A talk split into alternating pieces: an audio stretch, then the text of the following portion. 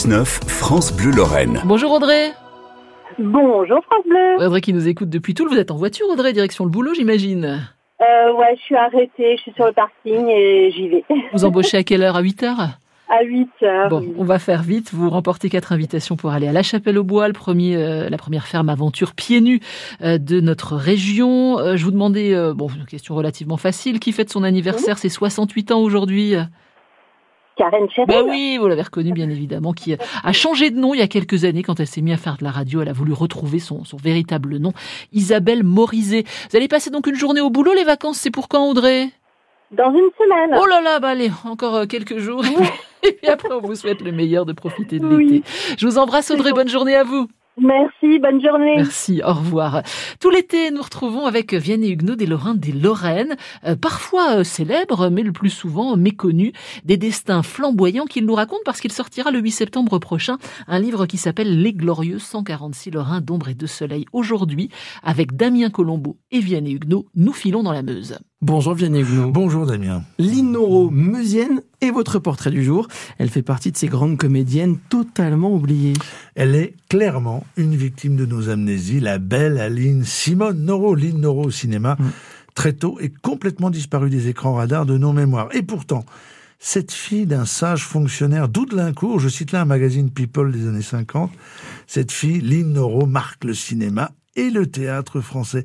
Elle est pensionnaire de la comédie française de 1945 à 1966.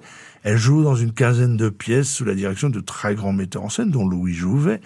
Et au cinéma, sa filmographie fait état d'une cinquantaine de films, mais pas des moindres. hein. Elle est la meuf à Gabin, quand même. L'officieuse dans Pépé le Moco, euh, qui a été réalisé en 1937 par Julien Duvivier. Un des films euh, que tout bon cinéphile a vu, revu et re-revu.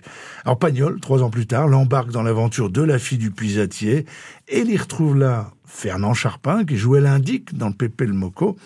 Et puis elle rencontre surtout Fernandel et Rému, qui sont deux monstres du 7e art. Et parmi ces derniers films, elle tourne en 1952, Nous sommes tous des assassins d'André Caillat, qui marque la critique et l'opinion.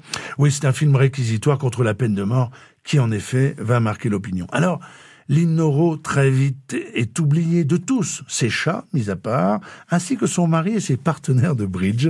Elle achève sa vie en novembre 1985, mais elle demeure un mystère.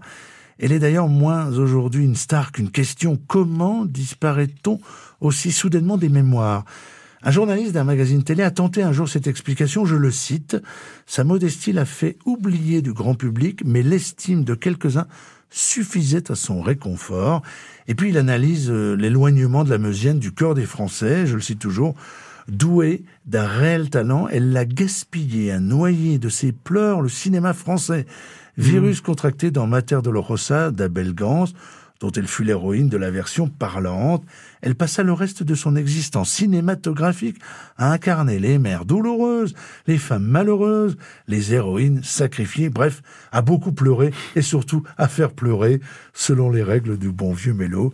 Elle crut se soustraire à cette humilité, à cette humidité, pardon, faut être précis là, en rencontrant des vinaigrés, des drogués. Rien n'y fit, elle est demeurée la championne de la glande lacrymale. Fin de citation. voilà, il paraît qu'elle pleurait tout le temps. Alors, la petite histoire du cinéma raconte aussi, c'est important pour comprendre sa vie, qu'elle perdait la vue, tout simplement, euh, d'où s'est échappée aussi précoce qu'injuste. Merci Vianney de nous faire redécouvrir ces Lorrains oubliés. Lynn Noro, la grande comédienne meusienne. Elle euh, verra son portrait tiré dans le livre que vous sortez pour le livre sur la place Les Glorieux 146 Lorrains